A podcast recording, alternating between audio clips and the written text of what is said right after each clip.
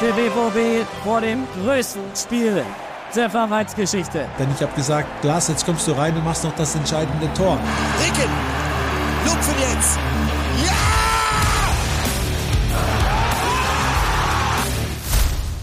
Hallo, liebe Freunde. Ja, ich bin der alte Singvogel Werner Hansch. Und ich bin Olli Müller. Hier soll es jetzt um einen Mann gehen, ja, dessen Arbeit nicht nur eine Fußballmannschaft, nein, einen Verein, im Grunde eine ganze Stadt verändert hat. Dortmund. Der Mann heißt Ottmar Hitzfeld. Und diese Geschichte, die spielt in den frühen 90er Jahren. Es gibt kein Internet, dafür riesengroße Handys, im Radio läuft Eurotrash und das Ruhrgebiet steckt mitten in einem schmerzhaften Prozess, dem Strukturwandel. Das war doch einer der größten Streiks überhaupt in der Geschichte der Arbeiterbewegung. Unglaublich, was damals vor sich gegangen ist. Viele verlieren ihre Jobs und ahnen, mit meiner Qualifikation werde ich in meinem Leben auch keinen mehr finden. Das war extrem bitter. Dortmund ist besonders gebeutelt. Die Arbeitslosigkeit im Ruhrgebiet auf Rekordhöhe. Niemand ahnt, dass dieser freundliche, aber auch etwas unscheinbare Herr im Trenchcoat ab dem Sommer 1991 alles umkrempeln wird.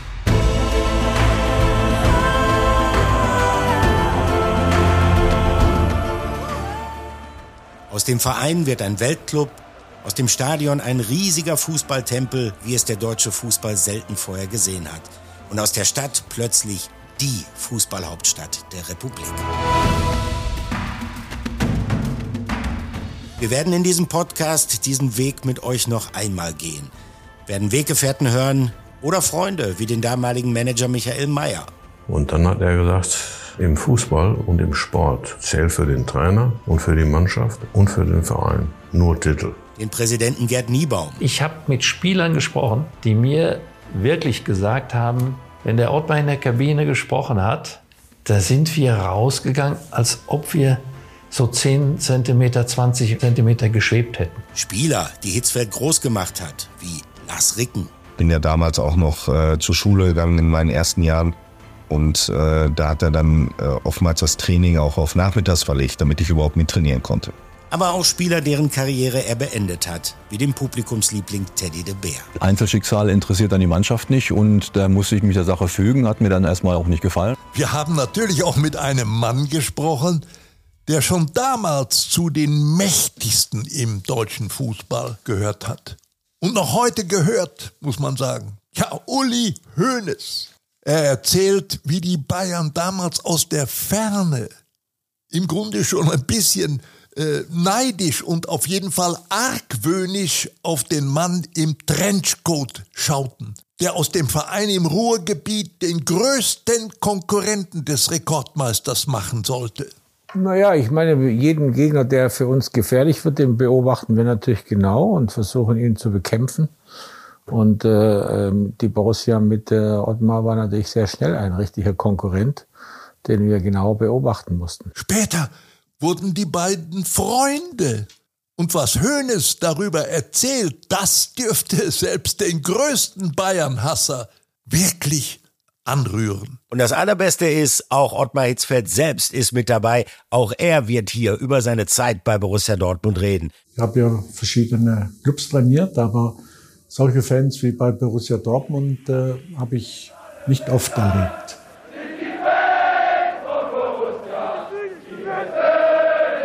Aber dazu an anderer Stelle mehr. Ja, denn wir schauen darauf, was für ein Mensch Ottmar Hitzfeld ist, was ihn so erfolgreich gemacht hat und wie Borussia Dortmund fast am Ende der Ära Hitzfeld den absoluten Höhepunkt erreichen konnte.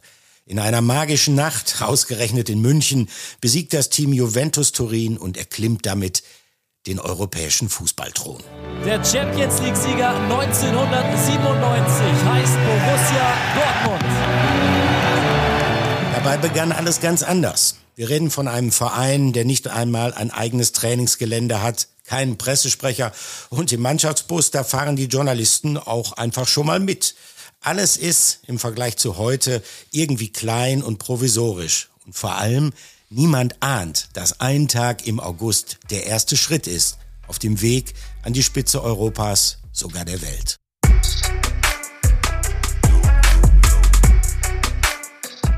Ja, Was soll das eigentlich, fragten sich viele Dortmunder damals. Da ist nun ein guter, ambitionierter Bundesligaverein auf der Suche nach einem neuen Trainer. Es gibt eine Liste mit über 80 Namen drauf. Und am Ende kommt ein fast unbekannter Typ aus der Schweiz. So richtig anfangen konnte man mit dem Namen nichts. Und deshalb war man mit Grasshoppers Schweizer Meister geworden ist.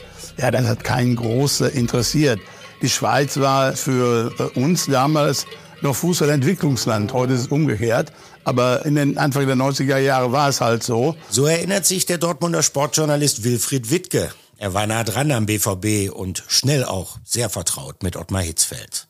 Offene Tore rannten die Vereinsverantwortlichen mit Hitzfeld jedenfalls nicht ein. Manager Meyer überzeugt zunächst aber mal seine Kollegen beim BVB. Aber wie verkauft man öffentlich diesen neuen Trainer? Die Medienlandschaft ist kritisch und die Erwartungen immer etwas höher, als es die Finanzen zulassen.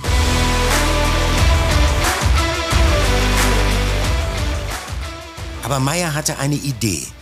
Wenn Hitzfeld uns im persönlichen Gespräch so überzeugen konnte, dann gelingt ihm das bei den Journalisten doch sicher auch. Ich habe ihn persönlich kennengelernt, durfte ihn persönlich kennenlernen. Als er erste Mal in Dortmund war, wurden Gespräche mit Michael Mayer und äh, äh, dem damaligen Präsidenten Gerd Niebaum geführt. Und dann haben die beiden Herren gemeint, sie könnten also die wichtigen Dortmunder Sportjournalisten Herrn Hitzfeld schon mal vorstellen. Und das haben sie dann getan. Da passte natürlich auch zur Schweiz in der Abzeller Stuben damals in der Kleppingstraße. Und äh, wir haben da ein, ein sehr interessantes Gespräch geführt und da konnte man aus diesem Gespräch konnte man schon entnehmen, äh, dass äh, Hitzfeld ein nicht nur ein intelligenter Mensch ist, sondern auch ein gewiefter Taktiker, der mit ganz klaren Vorstellungen nach Dortmund gekommen ist. Und die Strategie der Dortmunder Bosse geht tatsächlich auf. Hitzfeld überzeugt die Journalisten. Die machen die Daumen hoch. Die Ära Hitzfeld konnte beginnen. Der Rest ist Geschichte. Deutsche Fußballgeschichte.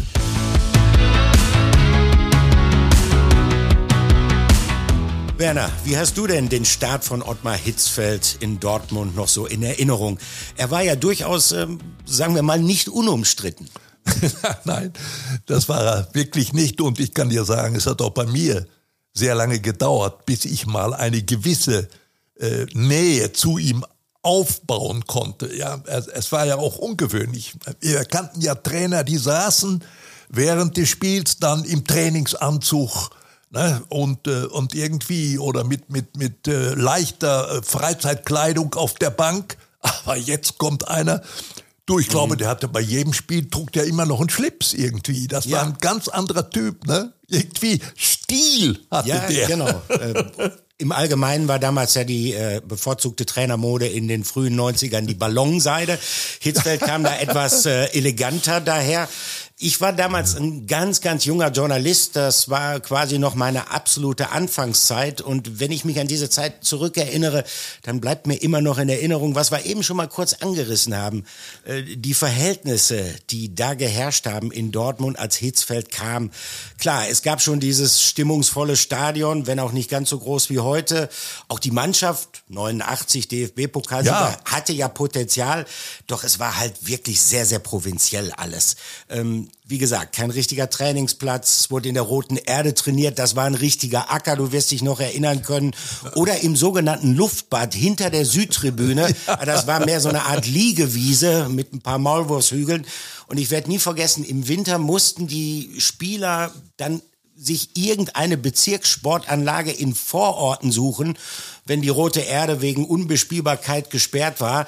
Also das war sehr, sehr abenteuerlich. Und ich weiß noch ganz genau, dass, äh, also Ottmar Hitzfeld, der hat schon in seiner Anfangsphase in Dortmund relativ viel äh, Nerven auch lassen müssen. Ja, das hat er sicher. Und äh, du, er war im Grunde, sage ich dir, äh, glaube ich, noch gar nicht so richtig angekommen. Ne? Es fehlte ihm ja was. Ja. Ich glaube, er hatte relativ schnell ein, ein Haus, eine häusliche Bleibe mhm. gefunden im Dortmunder Süden, ja. Äh, wie heißt noch dieser Stadtbezirk da? Ich glaube, es war Buchholz. Meinst du Buchholz? Ja, Buchholz. Also auf jeden Fall da kann man schon leben, ne? Aber er Ja. lebte allein und es fehlte ihm was. Also ich weiß ja noch, ich glaube, seine Frau Beatrix hieß sie wohl und sein Sohn sind Mhm. wohl ein bisschen später erst nachgekommen nach Dortmund. Und ich glaube, das war ganz, ganz wichtig für den Ottmar, ne? als Familienmensch. Das denke ich auch. Und äh, das war nicht so leicht für ihn, sich hier einzufinden. Und äh, da erinnert sich äh, auch an diese nicht ganz leichte Einfindungszeit von Ottmar Hitzfeld, äh, der damalige Manager Michael Mayer. Ja, äh, da sind wir durch die Gegend gefahren, also Ottmar und ich. Also das äh, haben wir alles äh, persönlich gemacht. Jetzt muss man sich mal überlegen, da kommt einer vom Zürichsee.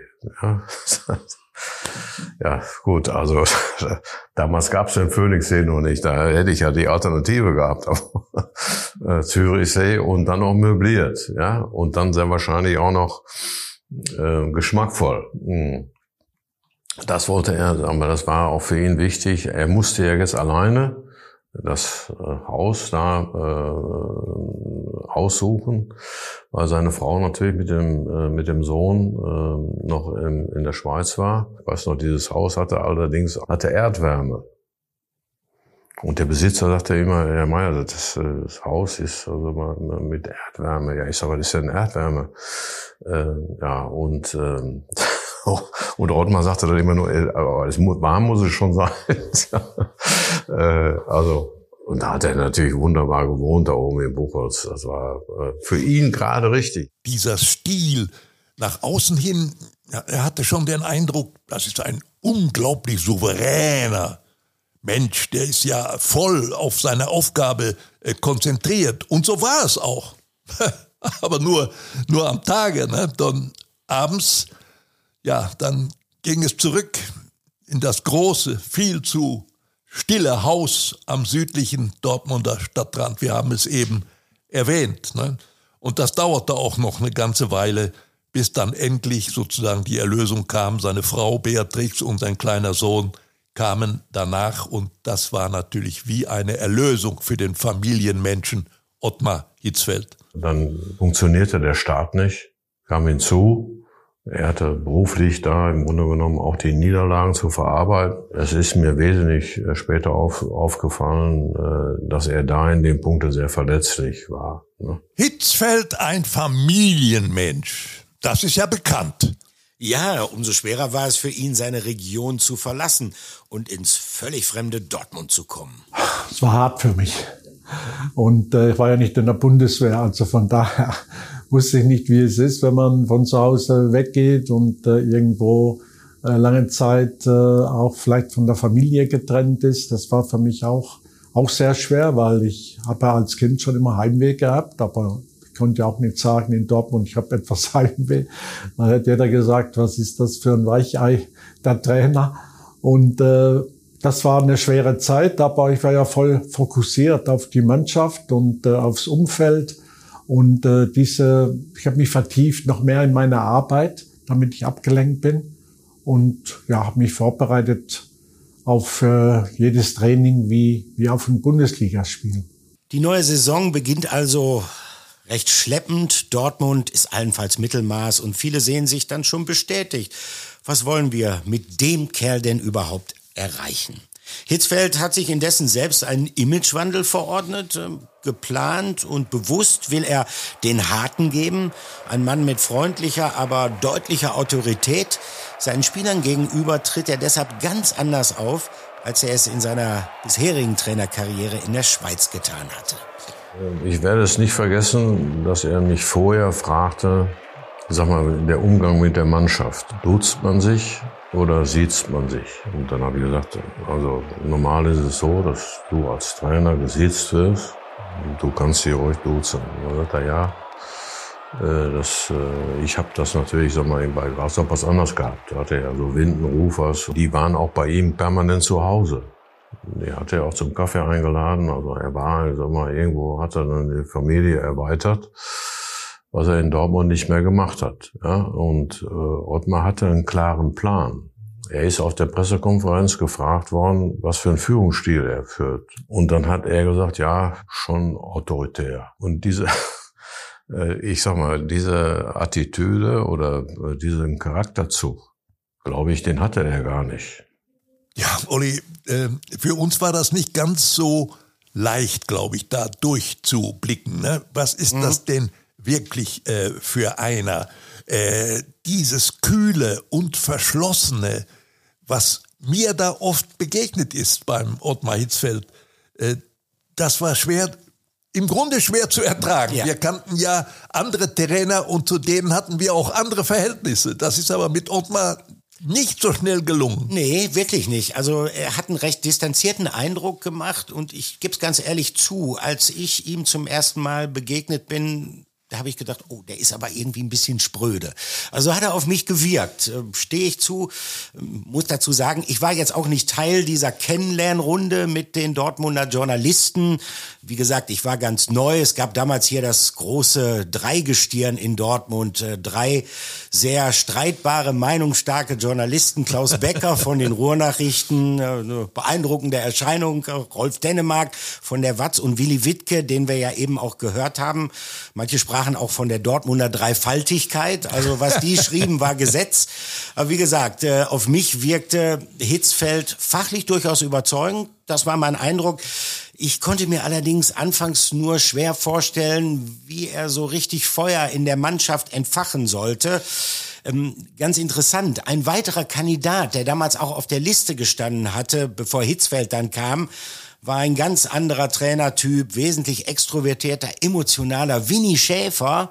Und ähm, ich gebe es ganz ehrlich zu, wenn ich damals hätte wählen müssen, ich hätte mich wahrscheinlich für Schäfer und nicht für Hitzfeld entschieden. Aber mich hat man nicht gefragt. Äh, du, ich kann das gut nachvollziehen. Also äh, Schäfer war auch einer, dem ich relativ nahe stand und den ich auch mhm. mochte, muss ich ehrlich sagen. Hätte ich auch bevorzugt, ganz ehrlich. Ne? Als diesen Typen, ja, er war ja Deutscher, der Hitzfeld, aber wahrgenommen, ehrlich gesagt, haben wir ihn doch mehr als Schweizer. Ne? Das ist so, das ist so. Und wir stehen ja auch zu unseren Vorurteilen und äh, Hitzfelds Anfangszeit wird sicherlich von diesen Vorurteilen dann auch begleitet. Und ich meine, die erste Saison beginnt ja auch holprig bis, ja, fast schon katastrophal. Schnell erlebt der BVB peinliche Niederlagen. Ja, weiß denn dieser neue Typ aus dem Süden überhaupt nicht, welchen Stellenwert der Fußball hier im Ruhrgebiet hat? Verdammt nochmal, haben viele gesagt. Vor allem in Dortmund und vor allem dann auch gegen einen sehr, sehr speziellen Gegner. Unser Kollege Willi Wittke erinnert sich nochmal und erinnert sich daran, dass die Stimmung damals Anfang der Hitzfeldzeit tiefer war als die letzten Kohlekumpel unter Tage. Borussia hat zwar das erste Spiel gewonnen gegen Werder Bremen, glaube ich, 2 zu 1. Äh, dann setzte es eine hochgradig peinliche 1 zu 5 Niederlage bei Hansa Rostock. Und das zweite Auswärtsspiel war ja das Schlimmste, was überhaupt passieren konnte. Borussia verlor auf Schalke äh, 2 zu 5. Und äh, danach hieß es schon, Hitzfeld raus, was wollen wir mit Hitzfeld? Der führt uns in die zweite Liga. Aber komischerweise, Olli, ist ja dann doch etwas mit der Borussia passiert, was wir vielleicht nicht so vermutet hätten. Die fingen sich ja plötzlich. Mhm. Und ich, ich bin mir heute noch nicht ganz sicher, wo, woran lag das denn? War das die eigene Stärke oder war der Grund vielleicht darin zu sehen, dass die eigentlichen Favoriten vielleicht schwächelten? Ich glaube, es war ein Zusammenspiel aus beiden. Also zum einen hat der BVB im Laufe dieser ersten Hitzfeld-Saison eine Entwicklung durchgemacht. Das brauchte eine gewisse Zeit, bis sie auch so die Vorstellungen des neuen Trainers verinnerlicht hatten, die Spieler. Vorgänger war Horst Köppel, der hat einen ganz anderen Fußball spielen lassen. Ja, und zum anderen war es eine dieser wenigen Spielzeiten, wo die Bayern extrem schlecht drauf waren. Ich glaube, das war sogar ihre schlechteste Bundesliga-Saison in der Historie allgemein. Sie brauchten drei Cheftrainer, starteten mit Jupp Heinkes, der wurde dann gefeuert nach einer 1 zu 4 Niederlage zu Hause gegen die Stuttgarter Kickers. Dann folgte Sören Lörby, dann Erich Ribbeck. Äh, haben sich so ein bisschen stabilisiert, aber da waren sie aus dem Titelrennen raus. Äh, die Top-Mannschaft in dieser Saison, das war ein wirklich großartiges Team von Eintracht Frankfurt, Uli Stein, Andi Möller, Uwe Bein, Toni Jeboa, also wirklich eine Traummannschaft. Naja, und der BVB, das war so ein, ich würde mal sagen, Schleicher. Die Mannschaft entwickelte sich halt immer besser und vor allen Dingen auch dank eines Schweizers namens Stefan Chapisard. Also äh, da merkte man schon auch die Handschrift von Ottmar Hitzfeld. Ja, das ist interessant, nicht wahr? Es gab ja dann tatsächlich äh, ein Ende der Saison. Also ich hatte eine sehr angenehme persönliche Beziehung auch zu Stepanovic, Eintracht Frankfurt. Mhm. Ich hätte es ihm gegönnt, ganz ehrlich gesagt. Die spielten ja am letzten Spieltag in Rostock. Genau. Ja, und alles war eigentlich darauf angestellt, das packen die in Rostock. Ja. Das wäre es also gewesen für Eintracht Frankfurt und von den mir so verehrten Stepanovic, ja. Und äh, ja, natürlich, Dortmund war auch noch im Titelrennen. Das war so. Äh, nicht ganz vorne vielleicht. Ne? Stuttgart war ja noch beteiligt. Genau. Mit, mit, mit wem? Mit Christoph, Christoph Daum. Daum. Ja, wer denn sonst, nicht wahr? Christoph Daum. Das wäre ja im Grunde genommen auch für ihn ein absoluter Höhepunkt seiner Laufbahn gewesen. Ne? Ja. Das muss man so sagen. Aber Favorit waren die Frankfurter. Und Definitiv. ich kann mich noch sehr gut an diesen allerletzten Spieltag erinnern. Das war mein allerletzter Auftritt für die Sportschau in Nein. der ARD. Ja, tatsächlich. Und wir machten auch eine sogenannte Konferenzschaltung. Äh, nicht? Weil die, wir wussten ja, einer von den dreien muss es heute werden. Mhm. Ne? Und dann haben wir gewechselt. Das ist ja das Prinzip dieser Konferenzschaltung. Ist sehr spannend, also mehr Dramatik und Spannung kannst du gar nicht aufbauen. Und ich saß in Duisburg ne? und war mir dann auch relativ vor Schluss schon sicher, Kuckuck nochmal, sollen die das jetzt vielleicht schaffen? mit diesem Hitzfeld. Definitiv. Also ich kann mich gut erinnern, ich war auch in Duisburg an der Wedau und äh, ja, das sind äh, also wenn ich jetzt auch drüber rede, dann kommt schon so ein bisschen Gänsehaut bei mir wieder auf.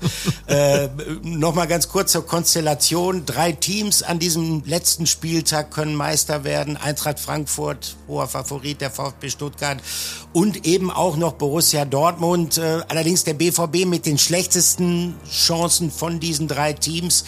Naja, und dann kommt das halt zu diesem legendären Spieltag, äh, auf dessen Ausgang wohl wirklich nur ganz wenige so gewettet haben. Die Eintracht hoch favorisiert, schenkt ihr Spiel in Rostock regelrecht ab. Das war übrigens das erste Mal, dass anschließend äh, Dragoslav Stepanovic seinen legendären Spruch gebracht hat. Lebe geht weiter ja. in seiner Verzweiflung. Ähm, ja. Dortmund führt in Duisburg und ist kurz vor Schluss fast deutscher Meister und da macht der Stuttgarter Guido Buchwald vier Minuten Verschluss das 2 zu 1 in Leverkusen. Das reicht. Stuttgart wird Meister. Dortmund nur Vizemeister. Am Ende extrem bitter, aber sowas hatte dem BVB vor der Saison, wir haben eben drüber gesprochen, kaum jemand zugetraut. Eine klare Steigerung in dieser Spielzeit. Teilweise toller Fußball. Ja, damit kann man doch wohl zufrieden sein. Sind sie auch? Die Fans, die Spieler, die Vereinsführung, auch wir Journalisten. Nur einer eben nicht. Erinnert sich Manager Michael Mayer. Ich muss ehrlicherweise sagen, ich war zufrieden. Also ich bin da nicht von ausgegangen, dass wir in Duisburg deutscher Meister würden. Und äh, bin dann zu ihm gegangen und habe ihm gratuliert. Und ich sage, Ottmar, Hut ab. Also das war äh, eine wirklich perfekte Saison für uns. Das ist eine Leistung, die hätte uns keiner so ohne weiteres zugetraut. Und dann hat er gesagt, das ehrt dich, aber ich sag dir eins, ist die größte Enttäuschung, die ich erlebe. Das ist das Schlimmste, was dir passieren kann. Denn im Fußball und im Sport zählt für den Trainer und für die Mannschaft und für den Verein nur Titel. Ich habe in dem Moment gedacht, also Moment mal, also ich, die feierten alle, ja, so waren zufrieden, also mit dem, was geleistet worden war. Und da habe ich gemerkt, das ist ein Profi. Er hat sofort erkannt, wir müssen in diesem Punkte im Grunde liefern und nicht zufrieden sein mit einer Vizemeisterschaft, die auch schon überraschend war. Ja, und ähm, also um diese Erfahrung bin ich also sehr dankbar, weil du dann in den späteren Jahren eigentlich genau dieses Denken übernommen oder nehmen musstest, um überhaupt äh, irgendwann mal auf diesem äh, Feld dann äh, zu treten. Also da muss ich sagen, äh, wir haben ja Gott sei Dank mit seiner Hilfe dann auch die dementsprechenden Lehren gezogen. Ja, dann waren wir ja ziemlich nahe dran, bis ein paar Minuten vor Schluss. Und äh, zwar haben dann alle noch gefeiert und gesagt, ja, wir sind Vizemeister, wir können stolz sein. Aber ich war sehr traurig, weil ich habe gedacht, nochmal so eine Saison hinlegen und die Konstellation zum Schluss, die perfekt war, erreichen wir das nochmals. Und man will ja dann den größtmöglichsten Erfolg und ich habe gedacht, ja, jetzt mal äh, nochmals deutscher Meister zu werden, das wäre doch unglaublich, das wäre phänomenal, wenn man das erreichen könnte. Und jetzt war man so nah dran und dann schwimmt alles davon. Und ja, darum war ich ja auf der einen Seite stolz, auf der anderen Seite natürlich auch furchtbar enttäuscht. Also, und das ist jetzt wirklich eine hochinteressante Aussage, denn sie sagt sehr viel aus über Hitzfeld, finde ich. Sie spiegelt diesen Gegensatz in der Stimmung wider. Die Fans, wie gesagt, auch wir Journalisten, wir waren echt zufrieden, doch Hitzfeld eben nicht. Und das zeigt, was für ein außergewöhnlicher Trainer er für den BVB war und warum der BVB genau so einen Trainer gebraucht hat, weil er sich eben nicht nur mit Haltungsnoten zufrieden gibt, sondern weil er gewinnen will. Mit ihm hat der BVB da wirklich jemanden am Ruder, den sie noch nie vorher hatten und auch nach ihm dann längere Zeit nicht mehr haben sollten. Einen Trainer mit unglaublichem Siegeswillen und einer Mentalität, die nur Titel akzeptiert dem müssen sich fortan in Dortmund alle unterordnen. Ja, und äh, ich glaube, das war vielleicht auch schon ein Moment, äh, wo es bei dem Hitzfeld in der Gesundheit schon anfing zu kriseln vielleicht. Ne? Der hat sich ja furchtbar gegrämt. Ne? Ja. Wie gesagt, fast deutscher Meister, ja. aber nur eben fast. Und so ein Spruch wie von dem Stepanovic, Lebe geht weiter, der konnte den Hitzfeld nicht trösten. Nein. In diesem Moment, glaube ich. Das hätte ihm nicht gerücht. Ne? Das war schon, schon sehr, sehr schlimm. Und, äh, aber es geht eben so weiter, das Leben. Ne? Auch Hitzfeld konnte es nicht anhalten und konnte es nicht verändern. Und äh, es kommt dann eine Saison, wo er, ja, wie soll ich sagen, die Mannschaft weiter vorantreibt. Ne? Nicht nur mit schönen Worten, auch manchmal mit der Peitsche, Absolut. muss man ja ganz ehrlich sagen. Und äh, er konnte irgend beides, Zuckerbrot und Peitsche. Diese Maßnahmen, die haben ihn dann, glaube ich, in der Folge geprägt. Ich glaube auch, dass schon mit dieser ersten Saison von Ottmar Hitzfeld einfach so eine Metamorphose beim BVB eingesetzt hat. Ähm, etwas weg äh, von diesem familiären hin zu etwas größerem, vielleicht auch etwas kälterem, das kann man sicherlich auch so beschreiben, aber insgesamt natürlich deutlich erfolgreicheren. Und äh, diese neue Mentalität, die hat Einzug gehalten beim BVB und die hat Hitzfeld vermittelt. Und in Folge zwei hören wir dann, wie er Spieler aussortiert, das System umstellt, wie sich das Team immer mehr zu einer Spitzenmannschaft entwickelt und wie aus dem Ruhrpott-Club nach und nach ein richtig großer Verein wird. Uli Hoeneß wird uns exklusiv verraten, wie er die Dortmunder Erfolge damals wahrgenommen hat. Naja, ich meine, jeden Gegner, der für uns gefährlich wird, den beobachten wir natürlich genau und versuchen ihn zu bekämpfen. Und äh, ähm, die Borussia mit äh, Ottmar war natürlich sehr schnell ein richtiger Konkurrent, den wir genau beobachten mussten. Lars Ricken wird erzählen, wie es war, als ganz junger Spieler in einem Verein zu spielen, der immer mehr Stars und Nationalspieler verpflichtete. Und schließlich hören wir, wie die erste Meisterschaft unter Hitzfeld dann gelang. Und auch das war erst der Anfang. Werner, war schön mit dir. Wir hören uns in Folge 2. Oi, ich kann dich nur unterstreichen. Ja, also es hat mir auch großen Spaß gemacht, äh, wieder über solche alten Geschichten zu sprechen. Und vor allen Dingen ist es eben schön, äh, man lebt wieder. Man hat das Gefühl, wir leben alles noch einmal nach. Ja, wir tauchen ein in diese, ja, sehr, sehr wunderbare, aber auch intensive Geschichte damals, die wir ja beide begleitet haben und äh, allein schon, wenn ich drüber spreche, dann äh, merke ich, äh, wie sehr mir das auch äh, gefallen hat, damals dabei zu sein und was es mir bedeutet. Und das wird so bleiben, Olli. Die Stimmung wird so halten und die Stimmung wird sein wie auf der berüchtigten Südtribüne. Was hältst du davon? Wenn du das sagst, dann glaube ich's. Unbedingt. Der BVB vor dem größten Spiel der Vereinsgeschichte. Denn ich habe gesagt, Glas, jetzt kommst du rein und machst noch das entscheidende Tor. Ricken, Lupfen jetzt. Ja!